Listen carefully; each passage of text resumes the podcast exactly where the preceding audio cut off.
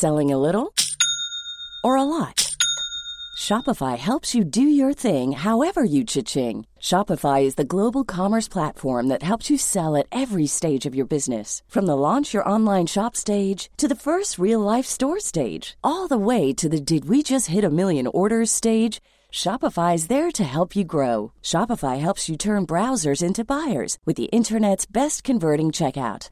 36% better on average compared to other leading commerce platforms because businesses that grow grow with Shopify. Get a $1 per month trial period at shopify.com/work. shopify.com/work.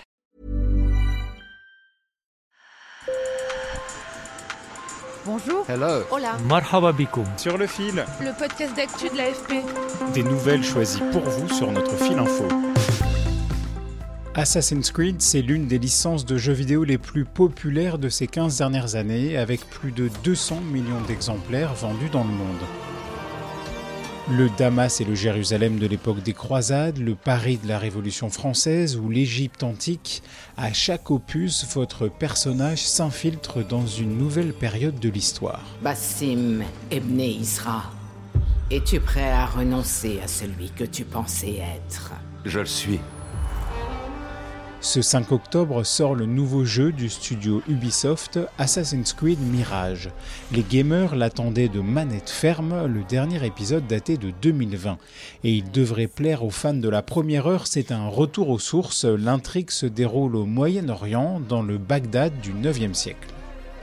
Dans cet épisode de Sur le fil, j'ai voulu comprendre la longévité et le succès commercial de la saga Assassin's Creed. Sur le fil.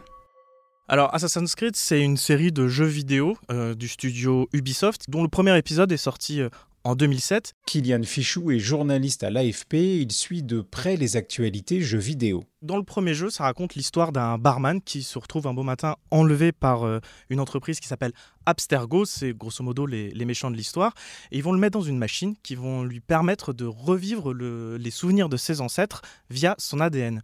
Et justement, son ancêtre, c'est un assassin du XIe siècle qui s'appelle Altaïr, et euh, c'est un assassin qui se retrouve impliqué dans la troisième croisade et qui va devoir euh, affronter les Templiers sur fond de trahison.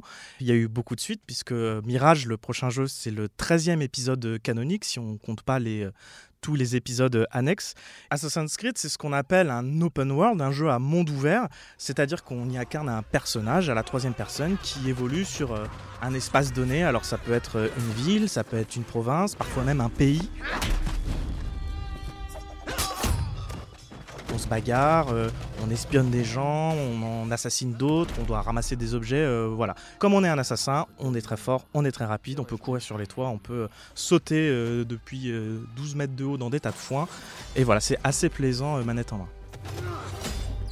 Pour comprendre le succès d'Assassin's Creed, il faut revenir aux origines. On est en 2004. À l'antenne de Montréal du studio français Ubisoft, on demande aux créateurs de développer un nouveau Prince of Persia, jeu très populaire dans les années 90. Thomas Merer est journaliste, spécialiste des jeux vidéo. Il a écrit le livre Les secrets d'Assassin's Creed, publié par Third Edition. Très rapidement, euh, Patrice Desilets, donc le réalisateur du jeu, va pas trop avoir envie de faire un Prince of Persia et il se dit mais les nouvelles consoles vont être tellement puissantes, on va pouvoir faire du réalisme. Donc il va aller vers l'histoire. En plus c'est un passionné d'histoire, il va feuilleter des livres. Parmi ses livres, il y a ce roman Alamut du Slovène Vladimir Bartol, publié en 1938. Il raconte l'histoire des Achachines, une secte religieuse musulmane du XIe siècle.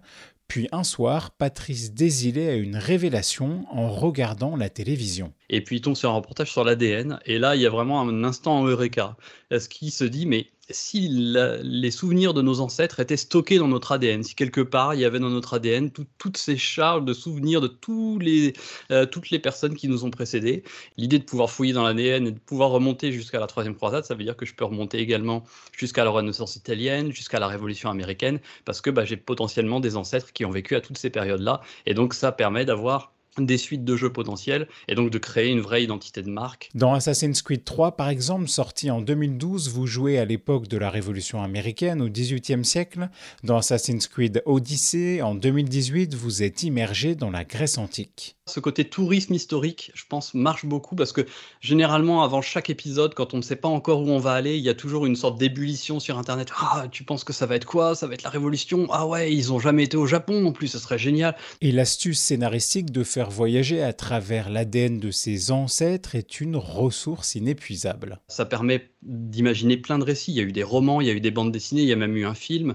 Euh, il y a bientôt une série qui va, qui va arriver sur Netflix. Donc c'est un univers narratif qui est très très riche, donc qui permet d'agripper plein de personnes vers, euh, vers le jeu. Thomas Merrer est d'ailleurs loin d'être le seul passionné de cette saga. Assassin's Creed, c'est une licence qui a, qui a cartonné. Euh, ça place la série un peu dans le top 10 des plus grosses séries de l'histoire du jeu vidéo avec euh, Mario, Pokémon ou GTA. Et donc forcément, comme dans toute industrie du divertissement, quand vous avez un jeu qui fonctionne, bah, vous avez envie d'en faire des suites. De 2009 à 2015, Ubisoft a sorti un nouvel Assassin's Creed chaque année. Le problème, c'est qu'en faisant ça, ils ont créé une certaine lassitude auprès des joueurs. Certains joueurs avaient l'impression d'un peu toujours jouer au même jeu. On changeait l'époque historique, mais on faisait quand même à peu près globalement euh, la même chose. Et puis, développer un jeu, ça prend du temps ça demande beaucoup d'argent.